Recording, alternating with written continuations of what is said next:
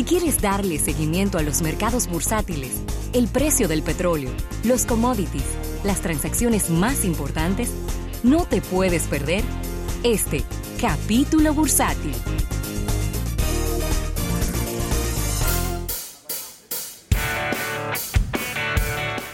Bien, este capítulo bursátil llega a ustedes gracias a nuestros amigos del Banco Popular. Banco Popular, a tu lado siempre.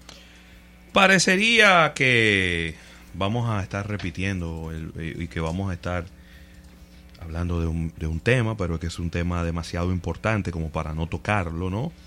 Y es lo cómo está afectando eh, el coronavirus, eh, todo el, toda la economía y empresa por empresa. Tengo marcas, eh, tengo sí, noticias sobre sí, sí, sí, sí.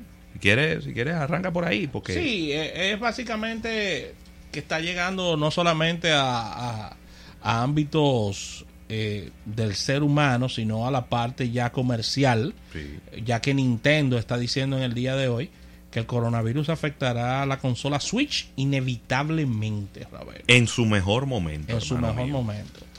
Eh, el coronavirus está generando preocupación entre las grandes compañías y Adidas, Nike, Starbucks y Apple es cada- están en la lista de las compañías afectadas por el brote de coronavirus en China.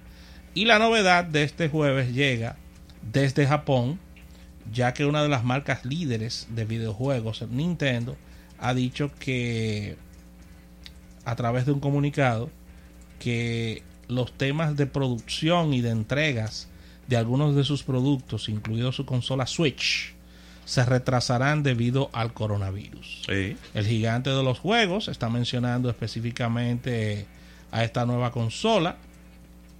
Debido a que, debido a que todo esto es, eh, todo esto es hecho en China. Pero que esa es la que está vendiéndose mucho ahora. Ese, es esa el, es la exi- que- ese es el exitazo. Ese es el exitazo, ese es el hit. Yo tengo tres días con, que mi hijo cuando se monta en el carro va escuchando un video sobre la, la Nintendo Switch. Hoy me dijo, yo quiero que tú me compres unos controles. No, hay, hay como unos controles que son como pro. Ajá. Sí, yo no sabía. Yo tampoco, me, enteré, me, enteré, te me enteré hoy. Te estoy preguntando, no sabes. Pero, pero para que veas, es, decir, es un tema que entre los más jóvenes y entre, lo- entre los gamers es muy importante.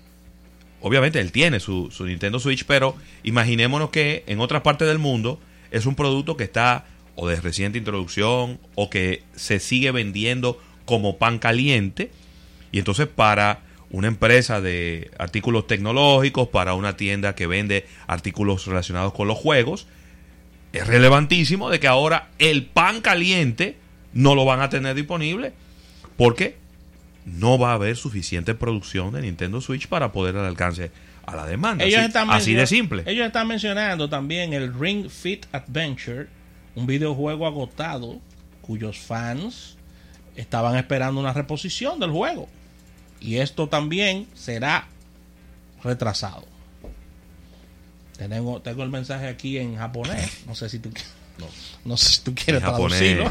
mi Míralo japonés- ahí. No, yo no estoy hablando mentira. Mi, Míralo japo- ahí. mi japonés es muy Míralo flojo. ahí el eh. mensaje en japonés mi, allá japo- abajo. mi japonés es muy flojo. eh. Entonces, como tú sabes que Mi japonés es muy flojo. Pero qué, qué raro, porque se supone que los videojuegos eh, ya casi no se venden físicos. Ya casi no se venden físicos. Se venden eh, digitales. Claro, hay mercados donde la gente le gusta comprarlo y demás. Sí. Para no llenarle la memoria a, su- a las consolas.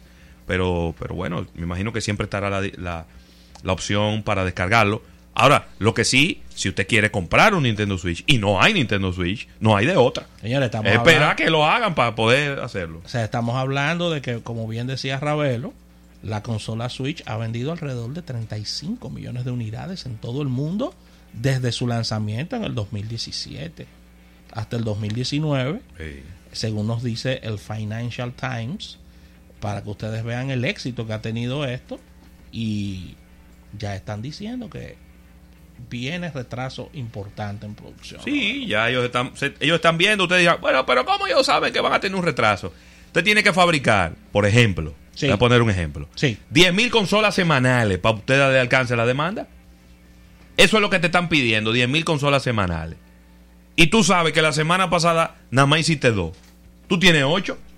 y que esta semana nada más pudiste hacer dos, ya, ya, ya debe 16, ¿Tú supiste? y que la semana que viene nada más puedes hacer dos, ya tú debes eh, eh, eh, 24 mil, entonces eso, eso es inmanejable. Es inmanejable. Y tú sabes lo que va a pasar de- a- al final de, de la historia, ¿verdad que sí? Que los que tengan la consola la van a vender más cara. Ay, Dios. Sí, esa es la realidad de un mercado. Es cierto. Si la demanda se mantiene y la oferta no es suficiente, el precio va a aumentar. El precio va que aumentar. tenga una, un Nintendo Switch no lo va a vender a los 300 dólares que cuesta. Probablemente lo va a vender más caro, de los 300 dólares. Habrá que ver cómo eso pudiera afectar en un momento determinado a la marca. Pero claro, las tiendas reconocidas, un Best Buy eh, y, y tiendas así, no creo que se, que se la jueguen sacándole provecho a una situación No, como no, esta Eso es delicado. porque eso pudiera revertírseles en términos de relaciones públicas y de su, y su reputación de marca, pero definitivamente que eso pudiera ocurrir. Mira, Rafael, y una empresa que debe de estar en este momento, el amigo Jack Dorsey está aplaudiendo con las plantas de los pies. Qué bueno. Ya que Twitter, las acciones de Twitter están en las nubes después de que han reportado los números mejores de toda su historia. Ahí sí. Voy en detalles. Voy en detalles. Eh, ellos tienen un, vamos a decir que un- un- un- una estadística que son los Monetizable Daily Active Users, los usuarios activos diarios monetizables. 152 millones de personas cuando lo que se esperaban eran 147 millones y medio. Entonces, sus eh, creció un 21% este número y es la métrica más alta. Su nivel más alto en un cuarto trimestre del año. Las ganancias fueron de 1010 1010 millones de dólares cuando lo que se esperaban eran 996.700. Y en donde se quedaron un poco cortos fue en las ganancias por acciones, que se esperaban 29 centavos y solo alcanzaron 25 centavos. De todas maneras, en este momento las acciones de Twitter han crecido en un 18%. Eso es mucho. 6 dólares más de lo que valían el día de ayer. Eso es mucho y para Twitter eso es un 100% prácticamente. No para de Twitter. Eso crecimiento. es. Ahora, Twitter en algún momento sus acciones costaban 45 dólares. Recordémonos, ¿no? Sí. En algún momento llegaron a costar 45 dólares. Eh, déjame ver. No, déjame ver. Sí, ese ha sido el nivel más alto histórico. 45 dólares. Cuando empezaron a venderla, la vendieron en 50. Después se desplomaron, subieron hasta 45. Ahora las acciones están en 39 dólares con 42 centavos. Pudieran inclusive llegar hasta los 40 dólares. Pero eh, es un excelente resultado. Esto convierte a Twitter en una empresa de 31.500 millones de dólares aproximadamente. Buen momento para venderla. ¿Qué te acogió con eso? De que ellos vendan eso. Ahora que tú sabes que cuando tú una empresa está bien, nadie la quiere vender.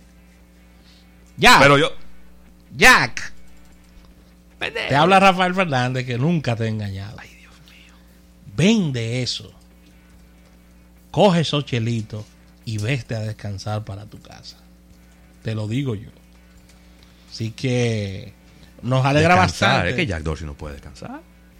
Jack Él Dorsey estaba descansando y volvió. No, él no estaba descansando nada, él estaba en otro negocio. Emprendiendo estaba. Estaba en otro Estaba negocio, muchacho. No, el cerebro de esa gente no descansa.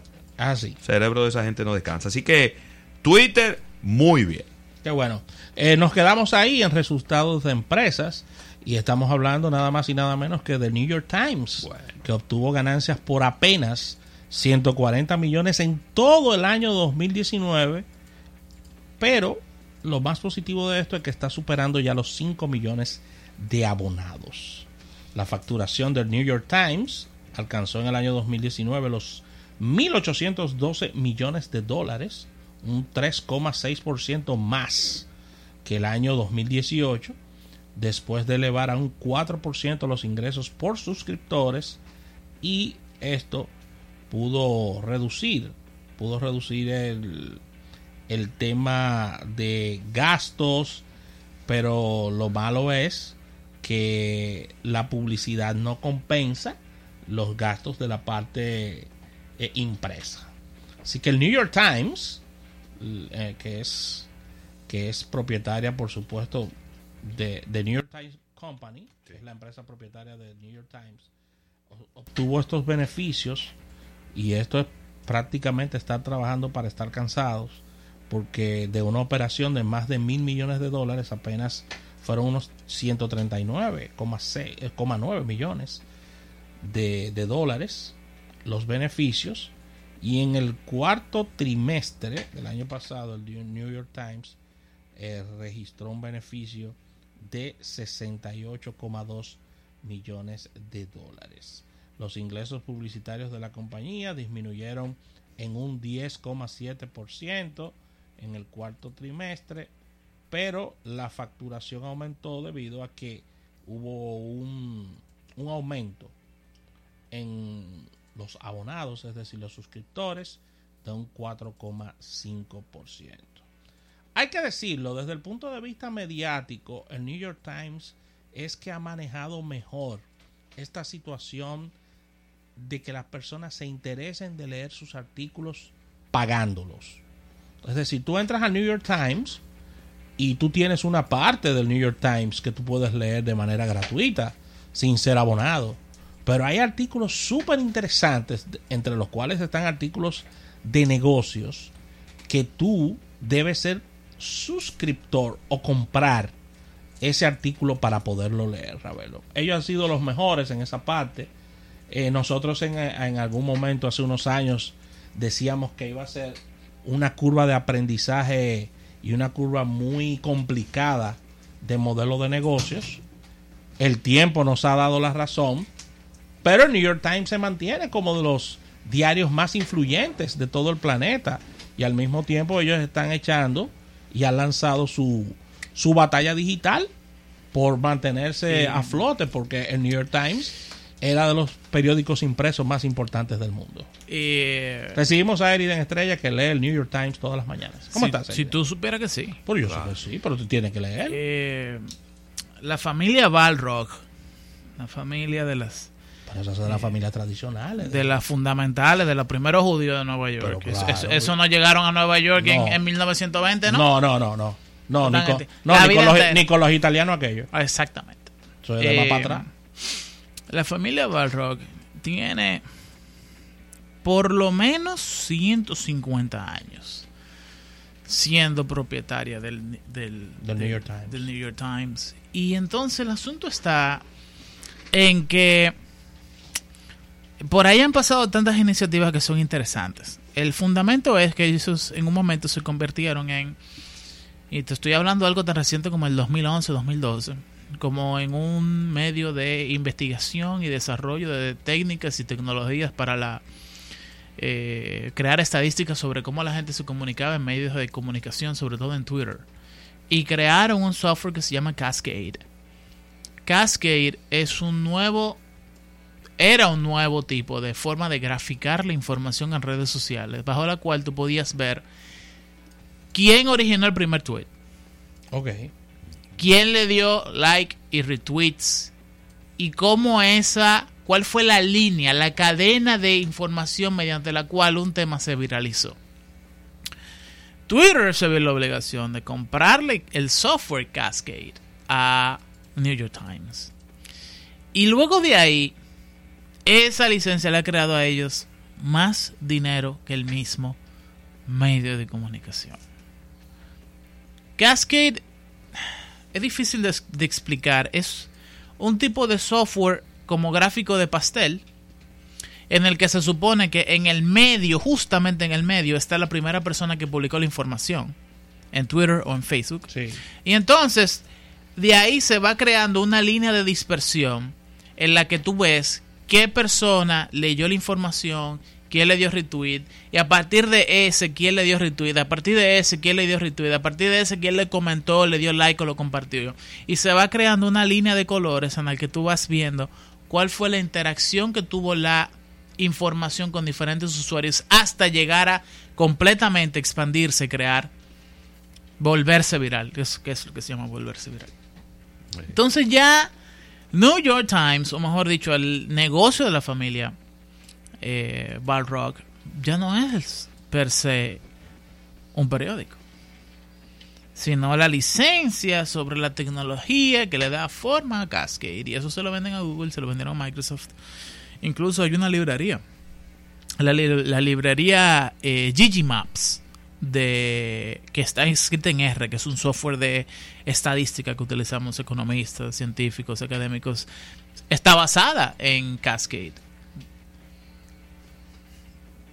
Esa es solamente una de las tantas formas de negocios que ellos desarrollaron para diversificar el negocio de la empresa, de la familia y que ha sido exitoso. Entonces, realmente el medio de comunicación impreso per se es más bien como un elemento de romanticismo que ya no tiene más sentido, porque incluso hasta los lectores más tradicionales del Times, que vendrían siendo ya ejecutivos, dueños de empresas, etcétera, ya todos ven todo, ya todos ven todo en el celular. En el celular. Entonces, ahí es donde usted va y quiere bajar la aplicación del Times y se va a dar cuenta que hay diversos tipos de suscripciones que son sumamente asequibles y, y varía dependiendo de cuál sea su gusto.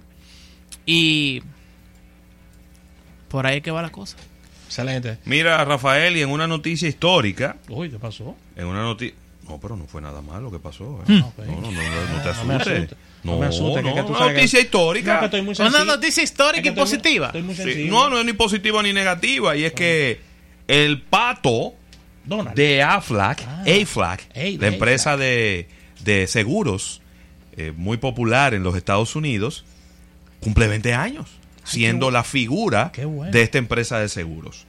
Y cumple más o menos al mismo tiempo que Geico, que el lagartito de Geico. Ajá, Sí, Geico. que hasta videojuego tiene. ¿Por qué, por qué lo menciono? Porque según expertos en el área de los seguros en los Estados Unidos, estas dos personajes que se han utilizado durante 20 años en comerciales han ayudado a la industria de los seguros a crecer y no a convertirse en algo aburrido Gracias. como normalmente era antes de eso el negocio de los seguros en los Estados Unidos. Ha ayudado a, eh, vamos a decir, a sensibilizar a la gente de una manera más divertida, más asequible, más accesible, porque no es lo mismo que, bueno, y, y lo hemos visto, A-Flag y Geico han sido inclusive personajes que han salido muchas veces en el Super Bowl, en comerciales muy costosos y que se han lanzado y que han sido muy populares.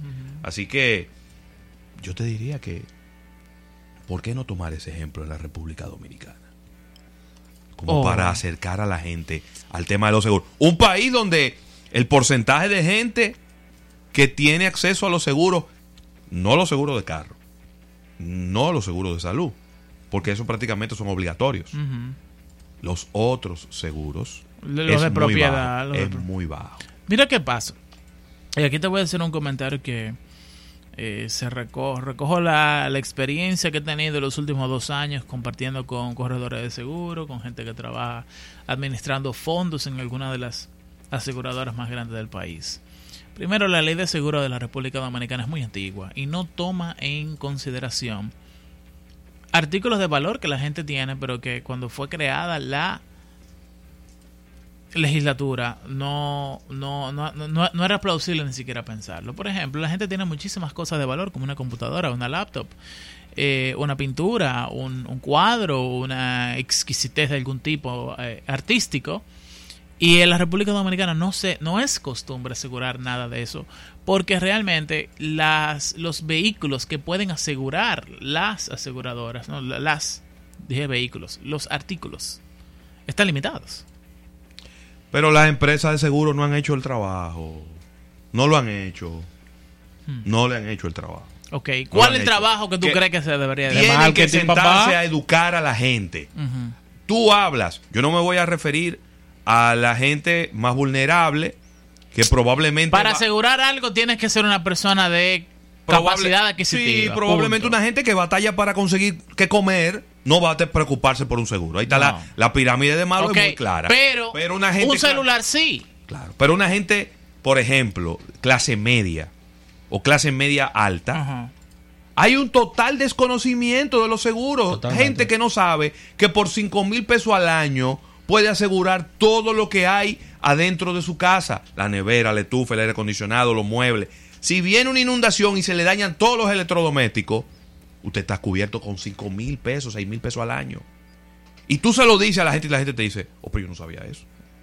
¿O no te crees? ¿Cómo? Y es verdad eso. En el peor de los casos. Aquí hay gente que no sabe que usted puede tener un seguro y que si se le rompe un cristal en tu casa, usted llama a la compañía de seguro y te lo cambia. O que si te rompe una tubería, tú vas y llamas y, te la, y van y te, la, y te la colocan. Tonterías. Pero hay un total desconocimiento porque las empresas de seguro lo que están es vendiéndote un- un tigre con, encolbatado, hablándote de, de, de trayectoria, hablándote de, de historia, hablándote de confianza. habla- Tenemos que cambiar ese discurso, tenemos que hablarle claro a la gente para que compre los seguros. Tenemos que hablarle de- e- en términos llanos. Llanos. Y tenemos que educar. Porque mientras ellos sigan hablándole en esos términos estirados y muy formales, la gente no lo va a entender. Y dejándole todo el trabajo a los corredores. Sí, pero que los corredores, ese no es la labor de un Ah, corredor de seguro. es lo que te estoy la labor del corredor es ser un intermediario, pero los corredores que hacen se enfocan en los clientes que te dejan mejor- más rentabilidad. Claro que sí. La industria de los seguros tiene que bajar el tono de su discurso, tiene que aterrizar el tono de su discurso. No pueden seguir Pero en la no, crees, estratosfera. tú no crees que también hay una cuestión como de estructura del mercado, en la que tomando lo que tú dices de que se enfocan en los clientes que tienen más y que le producen más dinero, ¿no? Sí. Óyeme, las aseguradoras acá son muy pocas las que aseguran ellos mismos con sus propios activos. Lo que hacen realmente es Reasegurar. reasegurarlo Claro. a otra empresa internacional. Entonces, ya que tú tienes esa estructura que te produce miles de millones de pesos, aquí hay aseguradoras que están ya produciendo ganancias por encima de los 20 mil millones de pesos. Eh, yo creo que están cómodos en sus laureles. No es solamente la parte de la ley, sino que también hay una hay una cultura que no de éxito empresarial, de gente que tiene 500 años en la misma empresa y nunca ha tenido la necesidad de cambiar. Eh, sin embargo, todo llega a su fin.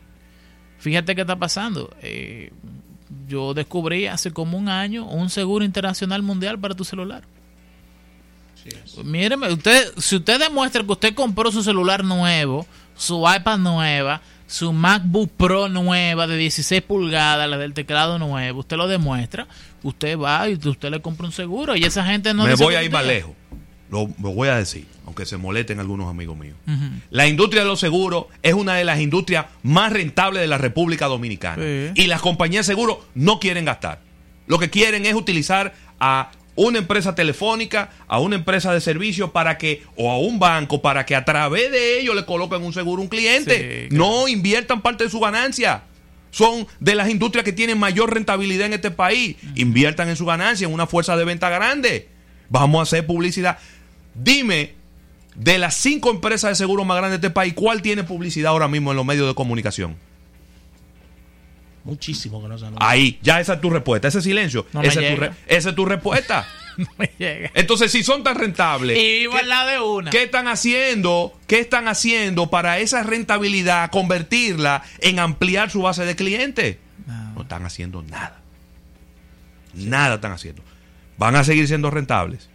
Van a sobrevivir en el mercado porque hay una estructura y un ensamblaje del negocio que le va a permitir subsistir por los siglos de los siglos. Amén. Pero después no me digan que aquí no hay cultura de servicio y de comprar seguro. Porque ellos son los culpables de que la gente no sepa que aquí hay seguro de 5 mil pesos para asegurar todo lo que tú tienes dentro de tu casa. Ellos son los culpables. Sí mismo. Así que con esta información cerramos este capítulo bursátil dando las gracias al Banco Popular. Banco Popular, a tu lado siempre.